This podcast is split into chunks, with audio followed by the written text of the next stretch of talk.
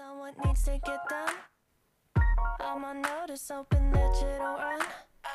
You think I'm tepid, but I'm misdiagnosed. sí, sabemos que cuando oyen esta música no pueden dejar de pensar en Kanyaman, lo sabemos. Y no pueden dejar de pensar en Álvaro. Álvaro, ¿cómo estás? Madre Buenos días. Hola, ¿qué tal? ¿Cómo vais? Mira, aquí estamos. Tenía que decirlo porque esta semana traéis aquí a dos cañonazos de hombres.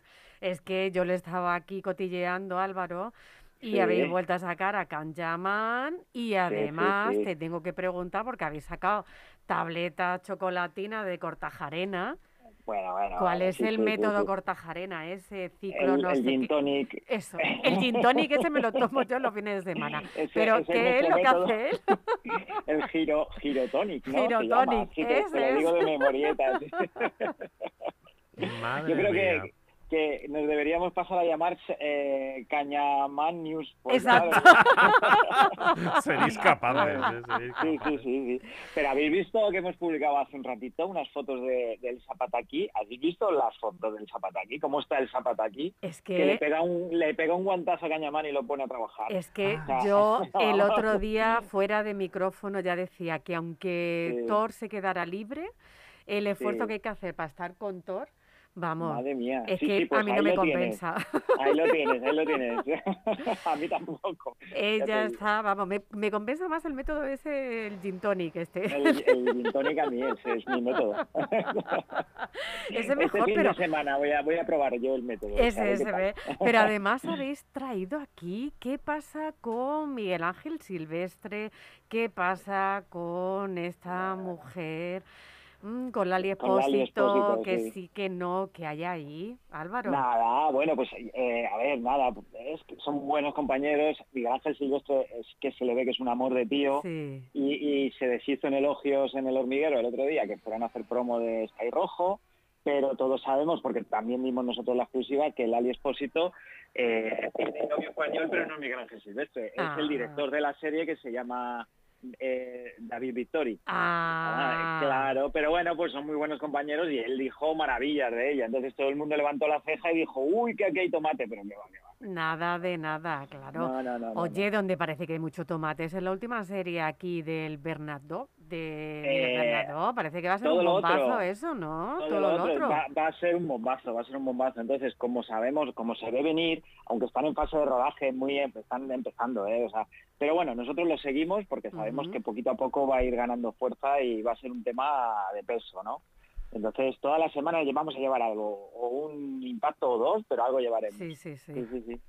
Álvaro, ahí al final eh, el mundo del corazón es un mundo que nos sirve para, bueno, pues para disfrutar, para entretenernos, para tener un momento de, de respiro, ¿no? Por decirlo de alguna manera. Pero al Sí. final siempre también tiene sus momentos de, noticias tristes. Probablemente sí. Al- Alex Casademunt sea uno de los personajes del mundo del corazón mm, más queridos, ¿no? Más cercanos a la gente. Era un Sí. chavalito, bueno, muy sencillo, muy natural. Y bueno, de repente nos encontramos con una noticia tremendamente trágica, muy dolorosa, además un accidente de tráfico que, que es algo que, bueno, por desgracia, pues al final está muy cerca de muchos de nosotros y que genera mucho impacto, pero luego es que además alrededor de la noticia del escasa de Sí. ha habido una cantidad de, me vas a permitir la, la palabra, pero una cantidad de mugre tremenda, Ay, ¿no? Está sí, siendo como sí, muy feo todo lo que está viendo alrededor. Está siendo muy feo desde, desde el sanitario. Bueno, sanitario, no sé si realmente es un sanitario, pero es un usuario de Twitter que, que es, es el, el- es, es horrible. Es el periodismo ciudadano que le llaman malentendido, ¿no? Porque tú puedes ser, creerte periodista ciudadano, ver un incendio y decir, en mi barrio hay un incendio, vale, estupendo, pero cuando te, pre- te crees que, que lo que prima son las exclusivas y tienes que dar una exclusiva porque tú lo ves en Sálvame que mola mucho y coges y dices, el primero, se ha muerto Alex Casademunt contra un, se ha tenido un accidente de tráfico, aquí está la foto, y se entera la familia por Twitter, eso no me digas tú a mí que no es... Ya, es que, Eso es turbio, ¿eh? eso es turbio. Es muy feo, es muy hombre, feo. es que además, fíjate, Cárdenas, que fue compañero de él Compañero, en el sí. programa, eh, claro, él lo dijo y, y con toda la razón del mundo, ¿no? Mostró su Sí. indignación de decir, oye, Es- que es esto no puede pero- ser. Pero no solo eso, ¿no? Luego fue, eh, eh, bueno, eh, sus compañeros de OT también se enteraron por Twitter, ¿no? Que eso fue Mm, horrible. sí. Luego Marta López, y la colaboradora de, de Sálvame y demás, que sí hizo un, un post en redes sociales muy bonito despidiéndose de su amigo y tal, pero luego fue a Sálvame y empezó que si estaba arruinado, que si no era responsable con el dinero y oye, mira, yo creo que ahora mismo eso es lo último que necesita eh, la familia, los amigos y los familiares. No, no. Además, Mal. Y luego, sí, sí, dime. no, es que estamos hablando de una persona de 39 años que deja a una niña de 3 años Claro, eh, no, no, que no. muere en esas circunstancias, que es de decir, oye, mira, es que ya el tema es tan trágico.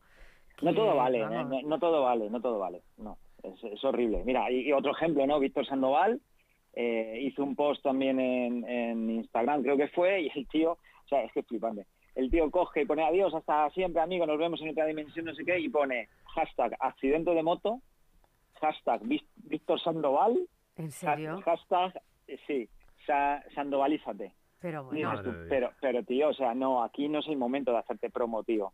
Sí. O sea, no pongas hashtag para que la gente te busque o busque accidente de moto y aparezcas tú. No, tío. de verdad. Aquí te despides, te despides y ya está, y déjate de rollo. Y luego Leticia Sabater eh, se despidió también de él poniendo una foto suya.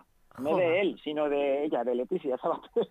Pero bueno, O sea, la gente También- ya utilizar la desgracia para la autopromoción. O sea, es horrible, es horrible. Y hemos hecho un artículo pues un poco recopilando esto para, para joder, pues que es que nos ha parecido horrible, o sea, nos ha parecido mm, bochornoso. No, Sí, no tengo sí, otro adjetivo. Bueno, Nosotros Sí. la última vez que le vimos eh, fue en el teatro, en Los dos lados de la cama.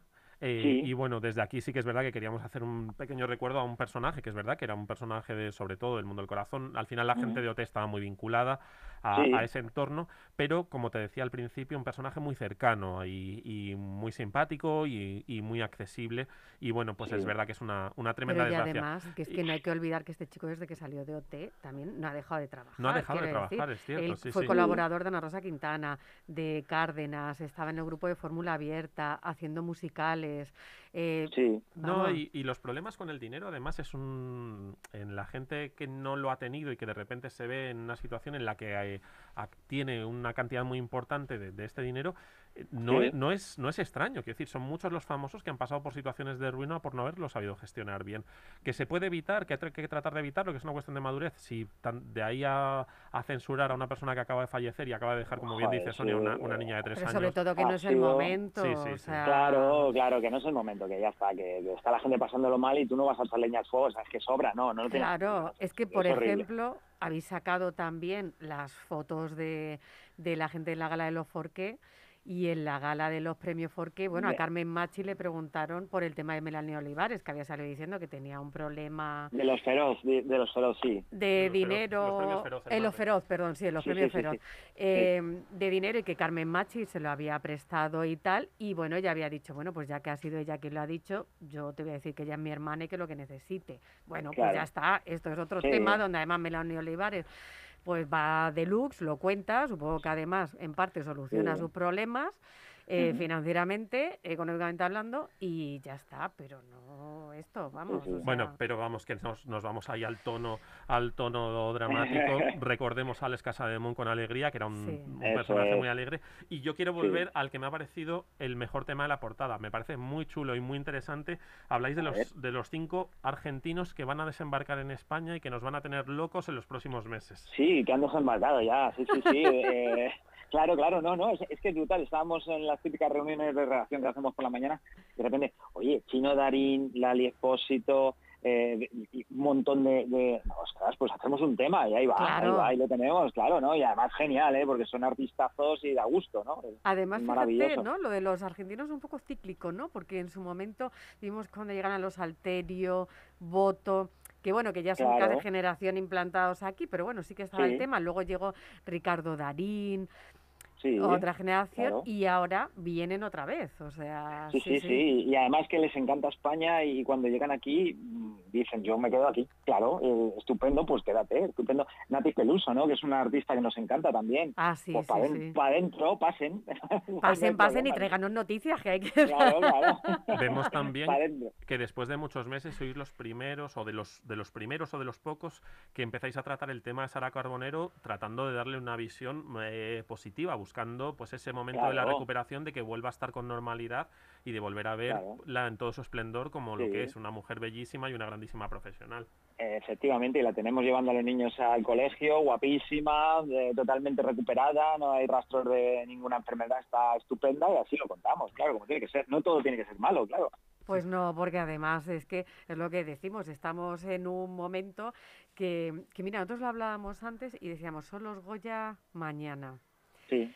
¿Qué momento en los Goya? Y estábamos hablando, oye, esta película no la hemos visto y tal, y hemos dicho, pues es verdad. Mm, ¿Sabes por qué? Porque es que estamos en un momento de estos, terapia de no queremos dramas. Entonces, Sí, es sí, como- sí, sí, sí, totalmente. Sí, sí, y entonces dices, mira, no, o sea, dame thriller, dame comedia, Dame, dame, risas, claro. dame risas. Es, no recuerdo ahora mismo, pero había un director de Hollywood bastante famoso que él cuando le diagnosticaron un cáncer dijo, no quiero saber nada del mundanal ruido, solo quiero a mis tres amigos más divertidos. Se encerró en su mansión y estaba todo el día viendo comedias, mientras que estuvo con el tratamiento. Dijo, o sea, Sí, no sí. quiero que nadie me hable de eso. ni Es que eso es lo mejor que puedes penas", hacer, ¿sabes? claro, es lo mejor. El estado de ánimo además eh, repercute, repercute Sí, totalmente en todo, ¿sabes? Ah, perfecto. Pues mira, nosotros desde aquí tenemos una, pues bueno, una propuesta de, de plan para el fin de semana que es sigan el método de Álvaro Gin- gin del tonic. gin tonic.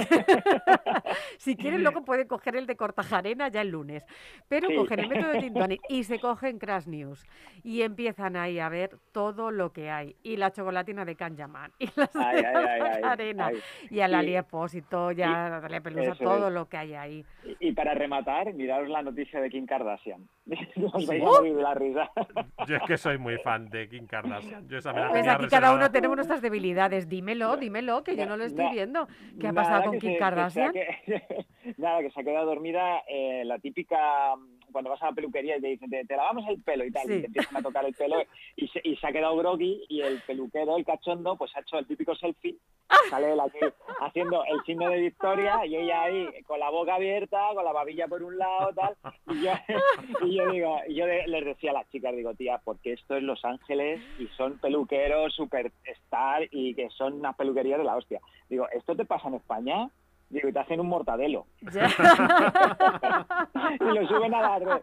Entonces, nada, pues ahí se ha quedado el titular.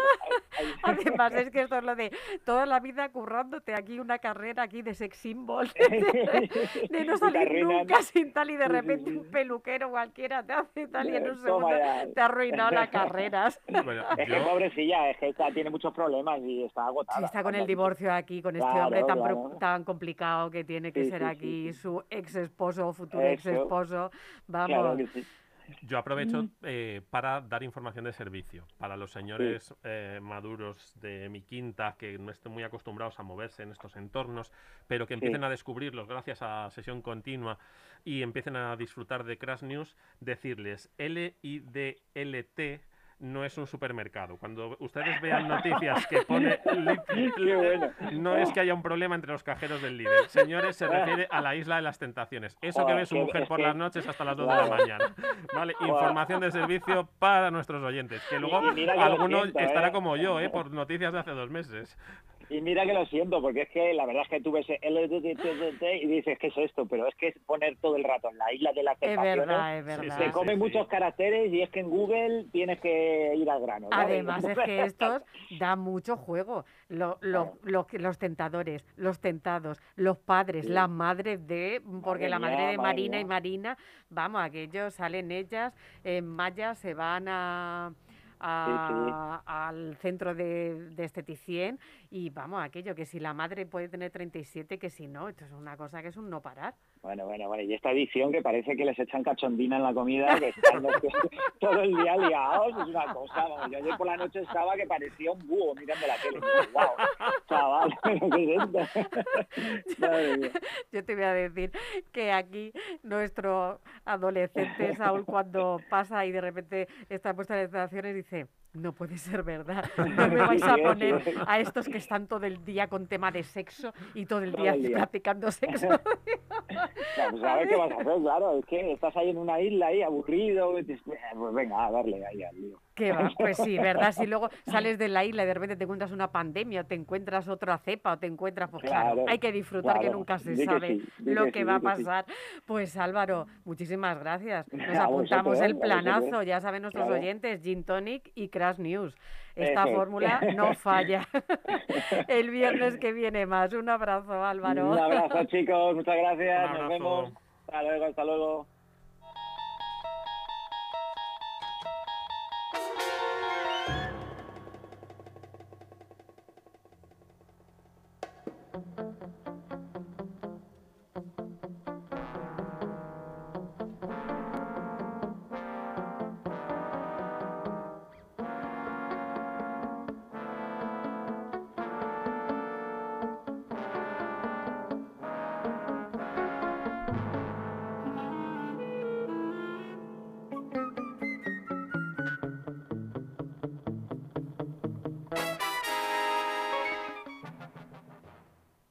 Y no podíamos olvidar que aparte de la Semana de la Mujer que empieza el 8 de marzo, estamos en temporada de premios y de mucho cine. Venimos de los Globos de Oro, tenemos los Goya y dentro de nada los Oscar. Y no podía faltar el mayor experto de cine de este país. Ya se lo repetimos, Jaime Vicente Chaguay. Jaime, buenas tardes. Hola, muy buenas tardes, Es que amigos. luego te echamos mucho de menos, Jaime. O sea, se nos hace muy largo. Claro, es que el viernes que no De puedes... abstinencia cinematográfica, no puede ser. No puede ser. Nos falta nuestra otra luz que nos guíe. Decimos, ¿y ahora qué vemos este fin de semana? ¿Ahora qué hacemos? No, no, no puede ser. No puede ser. Bueno, Jaime, venimos de los Globos de Oro, esos Globos de Oro versión telemática donde hemos visto de todo. Jodie Foster con jersey, uy, con jersey, con pijama de Prada, que no quiero saber lo que cuesta ese pijama con su esposa, el perrito. Jason Sudakis con su sudadera aquí de recuerdo de Nueva York y gente con modelazos puesto. Bueno, y hemos visto a mm, eh, ay, el director ay, que se tomaba los chupitos cuando perdió. Que, Ah, David Fincher, David Fincher. David Fincher. Que, que ya el Sí, hombre sí. se lo toma coña porque sabe directamente que, bueno, no, va a ganar el Oscar tampoco en esta ocasión. Y a mí personalmente me, me, me apena porque es uno, para mí es uno de mis directores favoritos. Cualquier película que haga Fincher me, me va a parecer mínimo, o sea, digna de verse. Ya luego puede triunfar o no, pero sí es verdad que el hombre ya se lo toma con filosofía, claro. ¿Y por qué crees que no le premian? ¿Por qué crees que son esquivos aquí?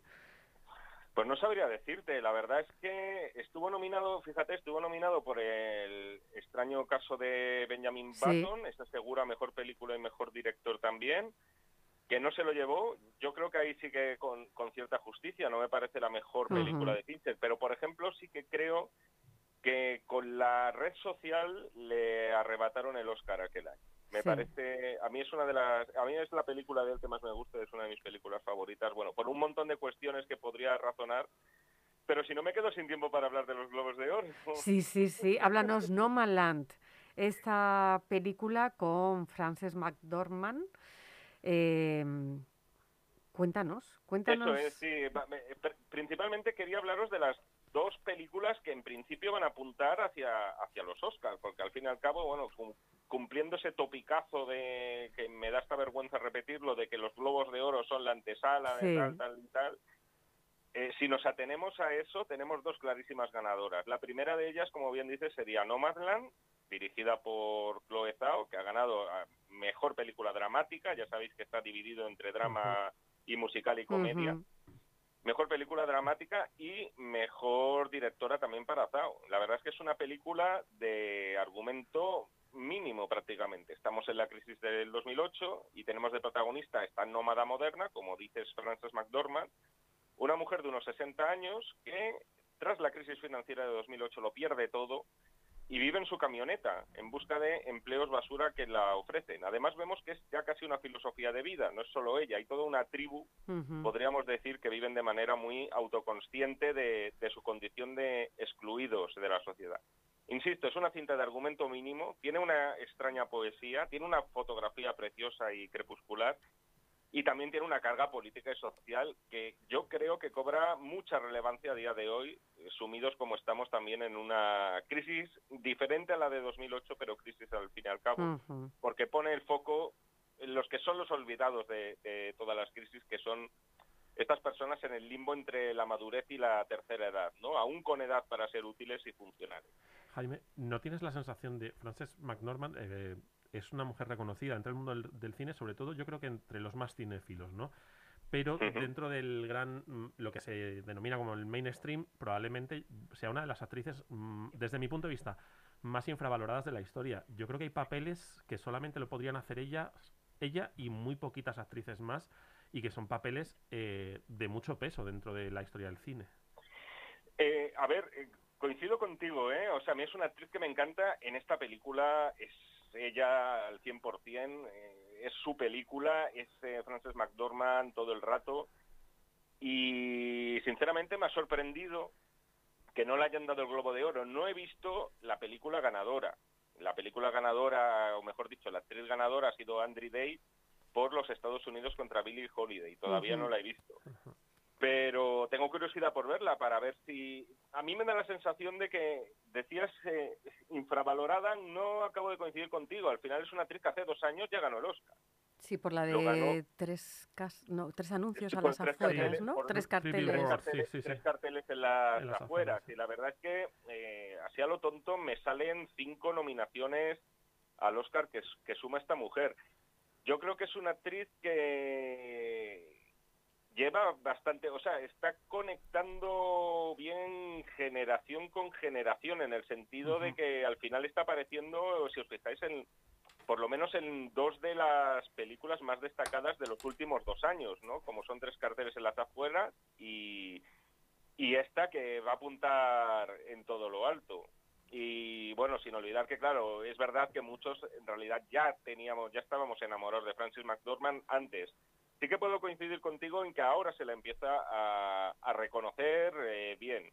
Pero claro, mm, los que nos gusta mucho el cine de los Cohen, pues llevamos 20 años. Claro, Sí, posiblemente no sea una actriz mainstream, o sea, una actriz comercial de portadas de revistas, ni Sí, porque por porque además, claro, ya no es el canon de belleza, ¿no? De, de- no es Charlize Theron haciendo perfumes de Dior, ¿no? De Yador. Y Sí. además es una actriz que a lo mejor ahora mismo estoy hablando muy de memoria y me estoy equivocando, pero no es una actriz que se prodigue en, para hacernos una idea, en producciones Marvel. O sea, Claro. es cosa muy respetable, dicho por otro lado, y que lo hagan todos los actores que quieran, porque además, oye, están excelentemente bien pagados y hacen muy bien. Pero es cierto que si miras su filmografía, en fin, ha trabajado con directores como Wes Anderson, por supuesto con los hermanos Cohen, ya sabéis que ella es esposa de uno de ellos. Sí. Gus Van Sant es otro de los directores. eh, Paolo Sorrentino también ha trabajado con él. Es decir, no es una actriz de, de hiper mega taquillazos, sino que parece elegir muy bien películas que siempre aporten calidad, por así decirlo, calidad eh, dramática, podríamos Sí, para Esta película, perdón, eh, Jaime, a mí me han dicho que a quien no le ha gustado mucho es a Jeff Bezos, ¿no? que sí, efectivamente es algo de lo que os iba a comentar porque es un palito muy importante para la compañía de Jeff Bezos, porque aquí se, eh, a ver, eh, la película no es, eh, no te van a retratar, eh, sería muy poco sutil además, y, y posiblemente hasta sería falso, es decir, no te van a retratar a los empleados de Amazon, esta mujer Ujú. acaba trabajando para Amazon, no te los van a retratar recibiendo latigazos o como Charlon Heston en las galeras de Ben Hur, con un hombre tocando el tambor y tal. O sea, no es ese rollo diabólico, pero al final te pinta a los empleados como lo que son, son temporeros. O sea, solo que en vez de trabajar en el campo, trabajan embalando cajas. Y cuando no hay una demanda alta, no hay trabajo para ellos. Entonces, efectivamente, también son esas contradicciones un poco que se dan en Hollywood, que, que en fin, eh, no- creo yo que el motivo fundamental sea en plan, le dan un palito a, a una multinacional como es Amazon, porque al final propio Hollywood es toda una multinacional en sí. Entonces, pero bueno, puede, verdad que tiene ese lado combativo eh, de denuncia, insisto en esto, muy sutil, no es algo muy descarado que a Hollywood le suele gustar. se dará en el futuro la paradoja, eh, porque este mundo está lleno de paradojas de este tipo, en el que pediremos un día a Amazon la película, el DVD, para verlo en casa en una, peli- una película que denuncia, pues eso, la situación laboral de la gente que trabaja en Amazon. Bueno, una de esas paradojas de este mundo loco en el que vivimos. Mm, perdóname, pero eh, yo creo que No Man's Land, no sé ahora mismo si está en la plataforma de Amazon, ¿eh? O sea que Pues incluso... ser, incluso. A ver, no, lo, que, lo que seguro que podéis adquirir por Amazon es la, iba a decir novela, en realidad no, porque es un libro de investigación, el libro en el que está basada la película, que efectivamente describe estas condiciones de, de trabajo. Fíjate, Jaime, yo creo, perdona, que a Jeff Bezos, con tal de ganar dinero, le da igual vender algo que, que hable mal de él. Sí, o sea, sí, da igual. sí, sí, De todas, formas son esas cosas que, en fin, quien, quien no haya comprado algo por Amazon en el último año, que levante Que la levante mano. la mano, sí. Jaime, una, pe- una pequeña pregunta técnica, un pequeño inciso eh, para enlazar con la siguiente película de la que nos vayas a hablar. Nos comentabas el caso de la película de eh, Billy- el Estado norteamericano, creo que es contra Billy Holiday o algo por el estilo. Eh. Esta semana nos ha llegado eh, la nota de prensa eh, relativa al estreno. Ni siquiera se ha hecho el pase de prensa en España. Tenemos un desajuste eh, temporal respecto a las eh, películas que se estrenan en Estados Unidos y se premian en Estados Unidos, que al final esos premios son la gran promoción global de, de esas películas a la hora de proyectarlas, muy importante. Siempre tengo la sensación de que en España nos llega todo muy tarde. Hombre, eh, acuérdate, pero ahora es mucho menos, ¿eh? Recuerda que, que en fin, eh, en nuestra más tierna niñez pasaban meses eh, hasta que una película cruzaba el charco. Y ahora es cierto que con las plataformas digitales pues suelen suelen estrenarse antes o incluso se están haciendo estrenos simultáneos. Eso es verdad. En el caso concreto de la película de Billie Holiday, Creo- efectivamente 12 de abril, creo recordar que ponía la nota 12 de prensa. abril. Sí, ahora, ahora lo reviso mientras vamos avanzando. lo- lo- Jaime- 1 de abril, eh, me, me- tengo aquí 1 de abril de 2021. Ah. Efectivamente no lo hemos podido ver. Siempre, siempre ha habido un pequeño retraso. Hay muchísimas películas. Si miráis la lista de ganadores, hay muchas que, que o sea, he ido directamente a Film Affinity a buscarlas y tienen un guioncito porque todavía nadie las ha visto y nadie ha Sí, sí, podido sí. Juzgarlas, ¿no? Pero bueno, eso se va, se va reparando. Jaime, y sabemos que hay otro favorito que a mí me sorprende cuando menos. Eh, yo que era de los me quedaba hasta desde pequeña a ver la noche de los Oscar, nunca pensé que una película así partiría de favorita a los Oscar. Borat 2. ¿De qué estamos Bor- hablando? Se acaba el Borat- mundo. Borat tiene, yo le encuentro su explicación. Primero, tengo que decir dos cosas. Eh, soy fan de Borat, es decir, Ujú. me- Yo también. Sí, eh, en casa también, ¿eh? Sí, sí, sí. quiero decir, la, la primera película, eh, yo reconozco que es una de las comedias con las que más me he reído, era además, y tenía además un valor añadido. eh, por aquel entonces este personaje interpretado por Sacha Baron Cohen era conocido en la televisión británica, de donde es él, pero no en el resto del mundo. Es decir, jugaba con el tema de la cámara oculta, pero a su vez lo que hacía era también sacar muchas vergüenzas de, de- de Estados Unidos y sobre todo de sus ciudadanos. En este caso en concreto, hay que reseñar aquí el carácter político que se les achaca siempre a los premios. Los Globos de Oro no son una excepción y los Oscar tampoco. De Nomadland yo he leído que el hecho de que su directora sea de nacionalidad china podría favorecerle porque sería la forma que tendría la Academia de Hollywood de darle un, un pellizquito de monja a Donald Trump, como después de todo el tema de la guerra comercial con China. A mí eso me parece muy rebuscado, es decir, no creo que, que- que se tenga en cuenta eso, porque además es una directora, eh, es verdad que nació en Pekín, pero está nacionalizada estadounidense y de hecho su siguiente proyecto va a ser una película de Marvel, Ah. para que veáis también los saltos que se dan. Dicho eso, sí que creo que con esta secuela de Borat, que es verdad que prosigue las aventuras de este periodista de la edad de piedra en Kazajistán, que además es de un país que, que existe, sí que han querido darle un, un buen capón a, a Donald Trump con esta película, porque la conclusión es, una vez vista, que Borat se ha hecho demócrata directamente. Es decir, se van a encontrar eh, todos esos chistes rancios de, ya sabéis que, en fin, eh, chistes de, bueno, antisemitas, eh, chistes, bueno, machistas, todos los que queráis, etcétera, pero es cierto que se da como una transformación en el personaje, porque descubre que tiene una hija. Ah. Y lo que pasa es que, claro, descubre que la tenía encerrada y pensaba que era poco más o menos que un perro. En fin, bueno, es que son, son, son cosas que, con- que contadas así son muy bestias, pero quien haya visto el primer Borat se puede hacer una idea de que cuando lo retrata Sacha Baron Cohen, es cierto que es verdad que es todo muy bestia lo que se está contando, pero siempre es como con, con cierta y con cierta y extraña ternura, podríamos decir. Pero es que yo creo que la clave de, de Borat y de Sacha Baron Cohen en estas películas, a lo mejor no estáis de acuerdo conmigo, pero yo creo que la clave es, nos encanta ver películas que ponen en evidencia al sistema, ¿no?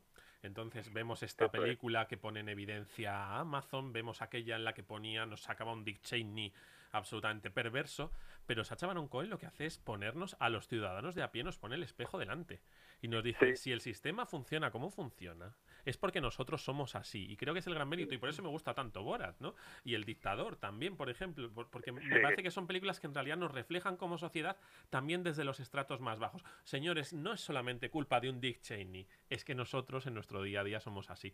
Por eso a mí me hace mucha ilusión ¿eh? que esté nominado. ¿Y está nominado a mejor película, Jaime?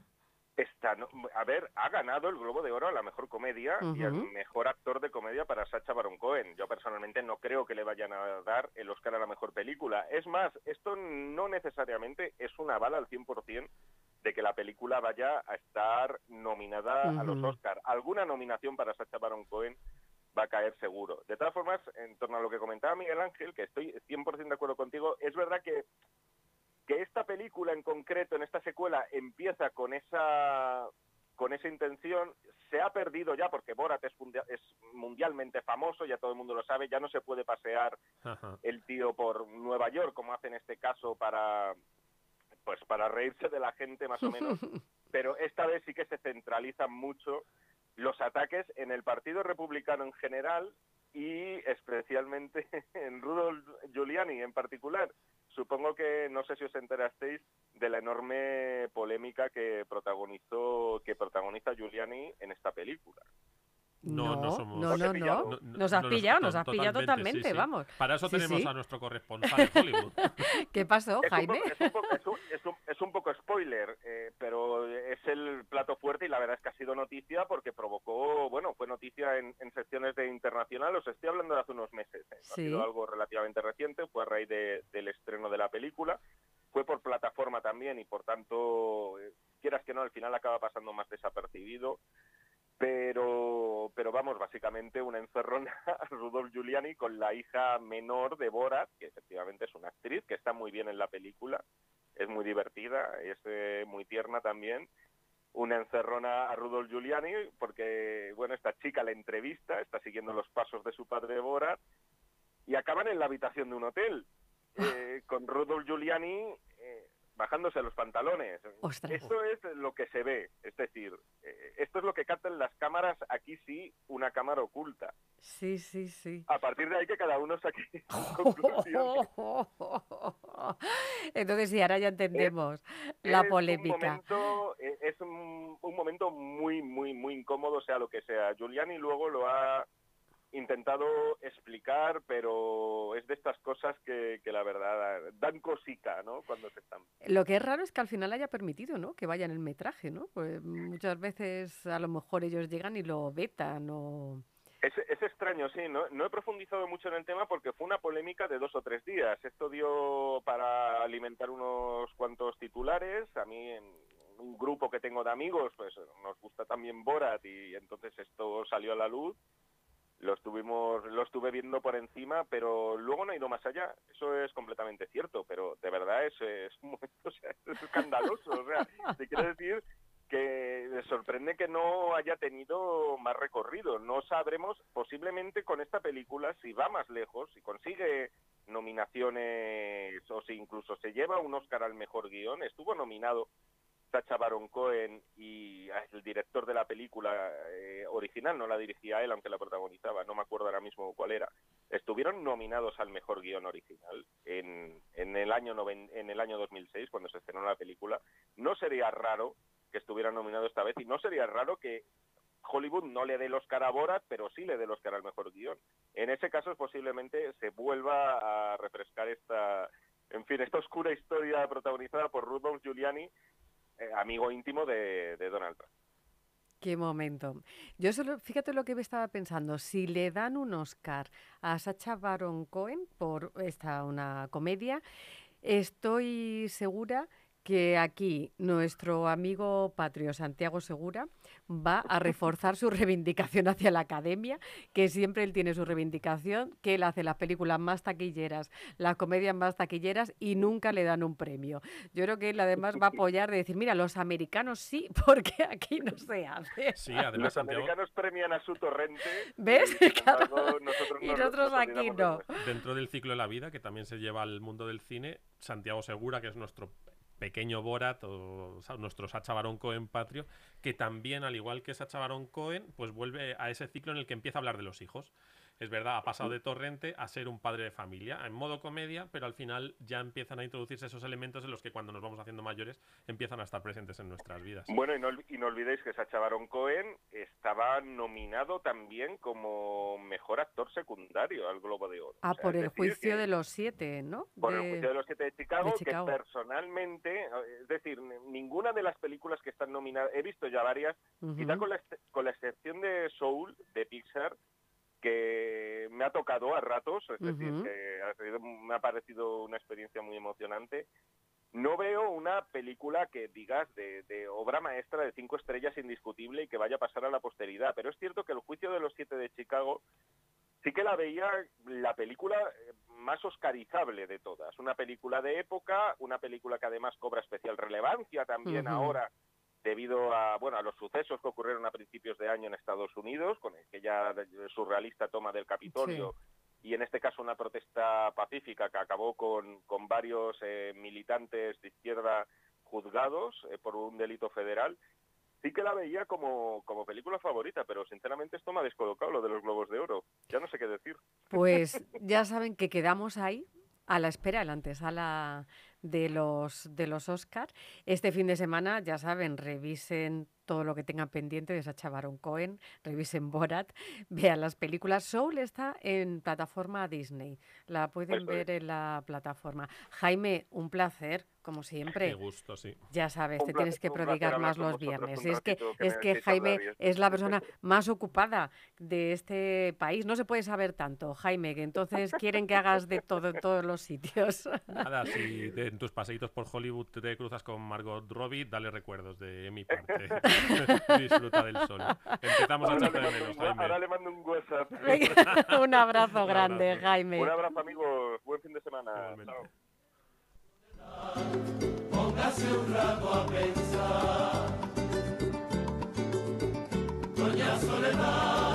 ¿Cuántas personas habrá que la conozcan de verdad?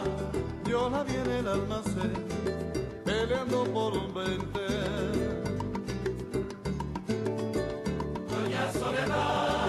Y otros dicen haga el bien, hágalo sin mirar a quién. ¿Cuántos veintenes tendrá sin la generosidad?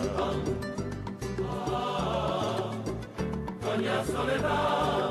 Con los que pueda comprar el pan y el vino y nada más. La carne y la sangre son de propiedad del patrón. Soledad. Y terminamos sesión continua como empezamos, hablando de mujeres, hablando del Día de la Mujer y hablando de mujeres artistas, de mujeres que pelean cada día. Tenemos al otro lado del teléfono a Victoria García Cero de Roscan Films and Marketing. Buenas tardes, Victoria. Hola, ¿qué tal? Bueno, nos traéis un super evento para celebrar el Día de la Mujer para mujeres creativas y mujeres emprendedoras. Cuéntanos, Victoria, qué es este evento que va a haber el día 10 de marzo. Justo, bueno, muchas gracias por este espacio para darle publicidad a estas mujeres maravillosas con las que vamos a contar. Eh, bueno, nosotros en Roscan Films trabajamos, mm, tenemos un grupo súper grande de mujeres, entonces todos los años queremos hacer algo y este este evento lo quisimos hacer presencial el año pasado, pero bueno, ya sabemos las circunstancias que hemos tenido, ¿no? Entonces este año hemos decidido hacerlo todo online para respetar todas las medidas de seguridad, pero va a ser exactamente igual. La idea es que sea todo súper motivador, eh, inspiracional. Entonces hemos invitado, em, hemos decidido, porque el mundo creativo no está tan ligado con el emprendimiento. Está ligado de forma natural porque las mujeres creativas son muy emprendedoras, todas tienen sus propias marcas, sus propias empresas. Eh, ya solo tener un proyecto de cine para mí ya es como crear casi una empresa, ¿no? Pero bueno, no está ligado a nivel, de, no sé, como más teórico, ¿no? Entonces hemos decidido unirlo y crear un programa, pues bueno, va a haber, vamos a hablar de dinero, que hemos notado que a las mujeres como que nos cuesta un poquito, ¿no? El negociar, el hablar de dinero, el, el decir, oye, yo tengo mi talento y yo cobro por ello, ¿no? Claro. Sí, sí, el arte está muy eh, bien, pero no el arte por el arte. El arte al final hay que pagarlo. Y hay que comer, ¿no? Que al final es una pasión y quién no quiere vivir de, su pasión. Entonces eso es un poco lo que queremos como inculcar. Entonces vamos a hablar de dinero, vamos a hablar de, de bueno, pues de superaciones personales, de cómo empezar una empresa dentro de de, la industria audiovisual. Eh, vamos a hablar con, bueno, es que es un programa súper completo, eh, pero vamos a hablar con eh, expertas en, producción de documentales. También vamos a tener actrices, animación, todas con sus, todas tienen sus propias empresas. También tenemos teatro. sí, sí, el programa es súper completo, sí, sí. Sí, y tenemos una experta muy muy curioso en, imagen personal, pero está muy ligado al branding, ¿vale? Es como qué quieres proyectar al mundo y cuáles son tus valores personales, cuál es tu a veces nos escondemos un poco detrás de nuestra ropa, ¿no? Como decir, tenemos que parecer muy profesionales y muy, no sé, y ese, los tacones, etcétera, y es un poco, tu imagen tiene que representar lo que tú eres, yo, por ejemplo, nunca llevo tacones, jamás. Soy muy de deportivas. A lo mejor llevo un vestidazo y, lo. Pero esa es muy a la moda, porque ahora es lo que. Esto es una de las cosas buenas que ha traído la pandemia. Vamos a poner lo que es la moda esta confi que llaman, donde eh, antes eh, solo quedaba en la película como la de Armas de Nueva York, cuando salían eh, las ejecutivas llevando las deportivas puestas y los tacones en el bolso, ¿no? Y se cambiaban a la entrada. Y ahora ya directamente tú puedes decir, con las deportivas, con las sí, las reuniones. Victoria, hay una cosa muy importante que has eh, empezado diciendo, ¿no? Cuando uno se plantea el mundo del cine, el mundo del arte, claro, uno parece que dice, ah, creatividad, ¿no? Lo primero que tengo que tener es un guion, una idea, un proyecto. Y dices, sí, pero luego viene el problema de cómo lo saco adelante. Y muchas veces hay muchas personas, muchas mujeres que tienen muchas ideas creativas, pero que no encuentran cómo canalizarlas, cómo poder materializarlas, como lo que tú dices, ¿no? De dinero, es decir, tan fácil como cómo hago un presupuesto de esto, ¿no? Que yo que sé cuánto va a costar esto. Sí, sí. Bueno, a ver, nosotros justo hay que tener un presupuesto, pero también importante, porque lo que pasa mucho en todo el mundo del cine es que tienes el presupuesto de producción básico, por supuestísimo, pero dentro de ese presupuesto luego no queda un apartado para la distribución, para el marketing, ¿vale? Y eso, claro, al final nosotros también estamos luchando mucho desde Roscam para decir, guarda un cachito, ¿no? Un poquito de ese dinero para justo para la promoción, porque hay mucho, hay tantos proyectos que se quedan sepultados por, por los demás, ¿no? Por, eh, por los que sí están invirtiendo en marketing, sí que tienen esa visibilidad, ¿no? Ahora tenemos los canales digitales que nosotros nos, nos enfocamos muchísimo en eso, porque es que te dan una visibilidad enorme. Claro. Vale, entonces la idea es que justo em, tienes que pensar lo primero a negocio, eh, porque si hemos visto esa reticencia de decir, como que yo no me quiero vender, ¿no? Yo soy artista, yo, yo quiero crear un producto 100% arte, y me da igual, te, te lo dicen así, ¿eh? y me da igual si luego les interesa o no, que me parece maravilloso. Pero si quieres vivir de esto, bueno, la idea es tener una balanza. Yo no digo que haya que renunciar al arte, por supuestísimo. El arte es importantísimo, el mensaje y la historia que hay detrás, pero también hay que ver un poquito cómo venderlo, ¿no? Eh, y pensar en eso también desde el inicio. Yo digo que desde el guion ya puedes empezar a pensar en posibilidades de, de ventas, ¿no? Donde lo quieres distribuir, cuál es tu, tu público objetivo, ¿no? O sea, esas personas que van como que se van a sentir identificadas con tu historia. Entonces ahí es donde también en este evento vamos a hacer muchísimo hincapié. Sí, casi es como parte. dentro del proyecto artístico un plan de negocios, ¿no? Como se hace Justo. cuando uno dice, bueno, pues es que yo voy a poner un supermercado. Bueno, sí, pero tendrás que hacer un plan de negocios para saber la viabilidad. Claro, has dicho una Sí. cosa muy interesante, Victoria, que es, eh, hay una, posiblemente cuando llegan las plataformas, hay una sobreproducción, eh, claro, y entonces ahora llegan y tú coges Netflix y te dice, mira todas las series coreanas que tenemos, y además mira todas las, bueno, ahora la- estamos con las turcas, ¿no? Más todas las de las producciones españolas, más tienes, tienes tanto que claro, como espectador hay un momento que a veces es difícil elegir, luego está el, algoritmo de Netflix que te saca aquí Exacto. las recomendaciones, pero tú como creador y como empresario, ¿cómo consigues posicionar para que, que tu producto destaque? Bueno, primero que Netflix tiene, a pesar del algoritmo, mm, hay X películas, eh, bueno, series, etcétera, documentales, ¿vale? Em, hay productos que directamente los anuncia muchísimo, ya se ve siempre en la cabecera, Ujú. bueno, también en sus redes, etcétera, no siempre sale como recomendados, aunque tú tengas como, eh, luego, pues si te gustan los documentales, te van a salir sobre todo documentales, ¿no? Pero siempre tiene como esos espacios un poco para esos productos especiales. Eso Ujú. depende de la negociación que tengas con ellos cuando Ah. vendas el producto, ¿vale? Por eso es muy importante que saber negociar. que Sí, saber- sí, sí, justo, justo. O sea, la negociación es, es Ujú. básica. El luego tener, porque hay veces que lo hace la propia productora y otras veces son las distribuidoras. Entonces ahí también tener como un socio Ujú. eh, que te ayude con eso sería lo ideal. Pero también lo que nosotros decimos es que, mm, voy a hablar de productoras, ¿vale? Sí. Si tú tienes un produ- acabas de tener tu película, por ejemplo, ¿vale? Y, y eres productora, ahora sí se están centrando más en, en darle bombo y, y publicidad a sus proyectos, pero me acuerdo cuando nosotros empezamos que decían, no, no, es que eso no es mi trabajo, nos lo siguen diciendo, pero yo no tanto, ¿eh? Pero ese no es mi trabajo, yo no tengo que darle publicidad porque yo no sé de eso. Y Claro. claro, al final es como a mí cuando me lo compren, cuando tengo una distribuidora, pero hay muchos proyectos que no tienen esa distribuidora, ¿vale? Entonces, claro, ¿cómo le das bombo? Pues tendrás tú como productor o productora, ¿no? Eh, tener ese, esa, ya esa idea de cómo lo vas a promocionar, Claro. utilizar tus redes, tener ese presupuesto ya guardado, ¿no? Entonces, eh, desde producciones donde nosotros decimos que ya hay que empezar con, bueno, ya, si es que con los grandes productos lo vemos, eh, por ejemplo, yo no sé, Avengers, lo, lo de los Vengadores, eh, te están bombardeando desde un año Sí. antes de- para que va a salir la película, ¿no? Pues, pues igual.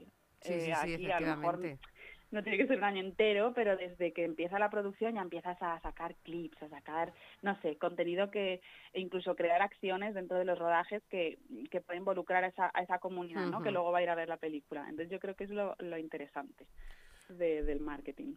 Eh, Victoria, eh, si me permitís, eh, hago un repaso de los nombres que Sí. tenéis eh, en el evento de la semana que viene. Estamos Fenomenal. hablando de Merry Colomer, Carlota Pereda. Belinda Monán, Delia Guerra, Elena Pérez Poilova, Marieta. Caballero, etcétera, etcétera. Detrás de estos nombres, de las personas, están empresas como Morena Fields, Most Wanted Studio, Movideta, Women's Investors, eh, Talco Films, Ujú. eh, Balovento Teatro. Justo. Eh, detrás del glamour, de ese gran glamour del mundo del cine, del mundo del teatro, hay mucho trabajo. Y por lo que se demuestra aquí en estas jornadas que estáis organizando, hay mucho trabajo femenino. Eh. Quería preguntarte sobre esta cuestión en particular, es decir, sobre el trabajo femenino y sobre el trabajo femenino en estos tiempos de pandemia. Es decir, estamos hablando de empresas, de productoras, de emprendimiento en tiempos muy difíciles. El papel de la mujer quizás no esté todavía todo lo visible que debería, pero es muy importante dentro de esta industria. Bueno, el papel se está luchando muchísimo en toda la industria porque es verdad que las mujeres siempre han estado un poco en la sombra, ¿no? Que siempre han estado allí. Sí es verdad que llegaron también un poco después, pero hay, bueno, de toda toda la historia del cine eh, hay historias de mujeres maravillosas que no, no han tenido como esa visibilidad, ¿no? Y ahora sí la están teniendo. Yo las veo luchar y es que de verdad sacar un proyecto cinematográfico adelante o de teatro o de cualquier otro es, es dificilísimo. Y luego Mm. aquí también vemos empresas, ¿no? Por ejemplo, eh, Delia Guerra tiene Moviveta, ella es la fundadora, ella la ha sacado adelante, eh, fue una de las primeras plataformas de este estilo. Ella está, por ejemplo, en la distribución en festivales, o sea que también tocamos todos los palos Sí. porque Morena Films es productora, está bastante bien posicionada en toda la industria también. Eh, luego, por ejemplo, Belinda Bonan es animación. Esa historia es muy, muy interesante porque, bueno, es mujer, es animación y dentro del mundo del cine la animación está como siempre un poquito más aparte, ¿no? Incluso Sí, va por ahí detrás la- el papel de la mujer ha estado todavía, sí va por detrás, justo. Sí, sí, Entonces, eh, también hemos querido tener un poco esa representación. Y bueno, Marieta Caballero me encanta porque ella es súper jovencita, eh, no ha llegado a los 30 todavía y ya tiene su... pro- con, 10 y- con 14 ya hizo su primer proyecto cinematográfico, con 16 inició la productora, o sea que, que eso es, es, es todo un ejemplo a seguir, ¿no? Y luego pues tenemos, bueno, también a Judith Casas que tiene un montón de, pues, de background, además tiene, con ella trabajamos con Amar en Libertad, que es un documental también muy enfocado en la mujer y muy en la sexualidad, que está, bueno, es maravilloso, la verdad. Yo lo vi y todas las, o sea, mi mente dijo, tengo tantas preguntas, no tantas que no sé del mundo, entonces está fenomenal. Y luego otro perfil muy interesante es el de Beatriz Velilla, y justo co- que aquí voy a hablar de la pandemia que me habéis preguntado, Sí. porque ella es, bueno, ella es actriz, ella tiene una productora de teatro, tiene también una productora de cine, ¿vale? Entonces eh, es como un perfil to- híbrido y es que Ujú. representa mucho a las mujeres de la industria, tienen perfiles muy eh, pues muy híbridos, tienen, no solo es un único rol el que tienen dentro de sus proyectos, ¿no? O, de- o proyectos de otros, sino que son varios.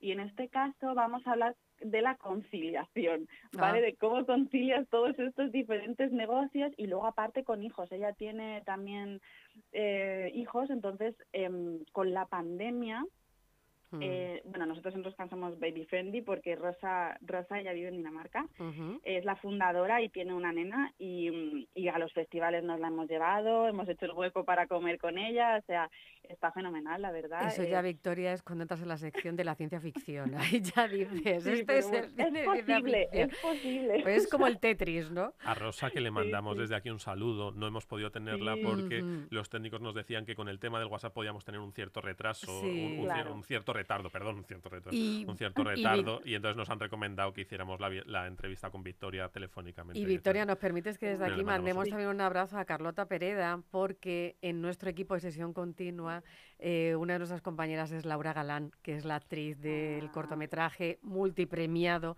que se llevó el. Goya de Cerdita de Carlota Pereda. Y, hemos seguido muy de cerca lo que tú decías, ¿no? La gente no sabe la lucha que hay detrás Sí, de sí. poder un sacar un proyecto cinematográfico. Carlota Pereda eh, ha tenido esa lucha con, para una sacar crack. el largo de Cerdita, eh, que se va a rodar, ¿no? Pensamos ya este, este año. Sí. Entonces, eh, ya te digo que lo hemos ido de cerca y solamente si la gente supiera la lucha, el esfuerzo y el trabajo y la constancia que hay detrás, eh, la gente ya eso mm, se acercaría con un respeto a las Sí. películas diferente. Justo, te cambiaría la visión. Además, con Carlota es interesante porque su proyecto, Cerdita empezó, eh, eh, como has dicho, con el cortometraje, o sea que es años de trabajo hasta Sí. que ha salido el largo, ¿no? Es al final, eh, eh, además es una temática muy de, de, de hoy en día, ¿no? Ujú. es, y, pero es complicada, ¿no? El, de- el decir, eh, bueno, hay que verlo, ¿no? Pero sí, Sí. es verdad que, el, por ejemplo, el, el tráiler que tenían era esta chica así rellenita corriendo en la Mm. carretera en ropa interior y después como muy impactante Sí. y yo ahí digo, es que ahí pensasteis en el bueno en hacer denuncia social y en hacer eh, y en llamar la atención que al final eso para mí es marketing entonces Claro. quiero decir, eh, unido no también a tus valores. Entonces, al final, eh, eso fue lo que causó muchísimo impacto, también el- la temática, y ahora, bueno, pues mira, la lleva de largometraje. Es, un proyecto que hay que analizar porque es Sí, maravilloso. es verdad. Victoria, atendiendo al, al marketing, a la estructura Sí. en la que está diseñado todo el mercado global, al final es verdad que se mueve por estructuras pues muy definidas de fecha, ¿no? Tenemos ahora un Halloween, ahora unas Navidades. eh, tenemos la mala suerte de que hay mercados que dentro de que la pandemia lleva un año de duración, pero que digamos que está teniendo que eh, renunciar a, a dos estadios o a dos episodios, ¿no? En el caso, por Mm. ejemplo, del, del Día de la Mujer o del reconocimiento del Día de la Mujer, vamos a tener pues eh, dos fechas que se nos van a solapar dentro de la pandemia. Al final, Mm. eso a la hora de visualizar de que estas mujeres que tienen estos proyectos tan potentes y tan interesantes puedan sacarlos adelante, aquellas que de Mm. repente se encuentren con dos ciclos de un eh, festival de cine, de un festival de teatro, si ya de por sí siendo mujeres lo tienen difícil, con esta situación de pandemia el, el esfuerzo tiene que ser extraordinario, ¿no? Bueno, es que con la pandemia eh, se han paralizado muchos, eh, en todo lo que es el proceso de producción y luego de distribución eh, ha habido muchos retrasos, pero se han parado muchos proyectos justo por el no saber si se va a poder distribuir. El, y luego a nivel producción también de decir, eh, pues es que claro, me comentaba el otro día, de hecho Beatriz, eh, me comentaba, dice, es que ahora hemos sacado nuestro corto eh, y dice, es que ha sido producirlo, un cortometraje, ¿no? Que dices, es mucho menos tiempo, ¿no? Largo ya Sí. es como multiplicarlo, que dice, ha sido, dice, ya solo hacer los caterings, que es el doble de, o el triple de caro, me decía, porque claro, eh, tiene que venir todo envasadito, individual, no sé qué. Entonces, todo, luego las PCRs, ¿no? Todo, todo es como un coste doble, eh, un doble trabajo, porque también hay que dividir los equipos eh, para, ¿no? Para que no tengan que estar eh, en contacto, o sea, Sí, que el número máximo de personas mínimo, por eso rodaje. es. Sí, sí. Exacto, entonces al final ha sido muy difícil. Y si ya de por sí lo es, pues mucho más. Entonces, de verdad, un, un aplauso hasta a estas personas, porque sí es verdad que en- por mi parte, te puedes, eh, en nuestro, bueno, en nuestro ambiente, ¿no? en el marketing, sí te puedes em, enfocar en lo digital, pero hay cosas que son presenciales y son presenciales. Sí, sí, y, luego los festivales lo han sentido un montón, porque este año nosotros solíamos ir a Berlín, estamos asistiendo al digital, que mira, Mm. están haciendo un trabajazo también de, de mover todo un festival y todo un mercado, porque lo que se ve en la televisión son los festivales, Claro. la parte bonita, ¿no? Las alfombras rojas. Sí, pero todas las reuniones, todo lo que hay detrás, no. Por detrás eso es un hormiguero que yo me acuerdo la primera vez que fui y aluciné. Y en Berlín es como, mu- hay muchísima industria y todo el mundo moviéndose, y muchísima gente y es, es maravilloso, claro. Y eso no lo puedes vivir ahora, ¿no? Y yo personalmente lo he notado un montón. Y los, los festivales han tenido que hacer una inversión muy grande y, y también paralizar ciertas actividades, claro, que Claro. no se pueden hacer. Pues Victoria, dinos para nuestros oyentes que quieran seguir esta sesión del día 10, ¿cómo se puede seguir? ¿Cómo se pueden unir? Vale, pues tenemos una, un link, ¿vale? Que bueno, si ponéis en, en Google, que yo creo que va a ser más sencillo, eh, Roscam con tres S y tres M, y luego Ujú. Día de la Mujer 2021, os aparece, ¿vale? Entonces aquí Genial. tenéis toda la información, el programa, ¿vale? Que va a ser eh, desde las 10 de la mañana del día 10, mira, 10, 10, hasta las 7 de la, de la tarde, ¿vale? Em, luego va a ser todo vía Zoom, va a ser online y, y nada, entradas totalmente gratuitas, así que estamos abiertos Pues a todo el mundo. que nadie se lo pierda, porque de verdad que es eh, muy interesante, necesario para la gente que se dedica a este mundo y para la gente que quiere realizar un acercamiento. Lo subiremos al Instagram del programa también para que nuestros oyentes tengan el acceso directo. Y estaremos ahí, estaremos en, en las sesiones. Yo estaré ahí. Bueno, pues os esperamos Sí, encantados. sí, estaremos ahí. Victoria, muchísimas, Muchísimas gracias. gracias. Mucha suerte con todo lo que estáis haciendo. Un Gracias a abrazo. vosotros. Enhorabuena por el pronto. programa. Gracias. Adiós. Hasta pronto.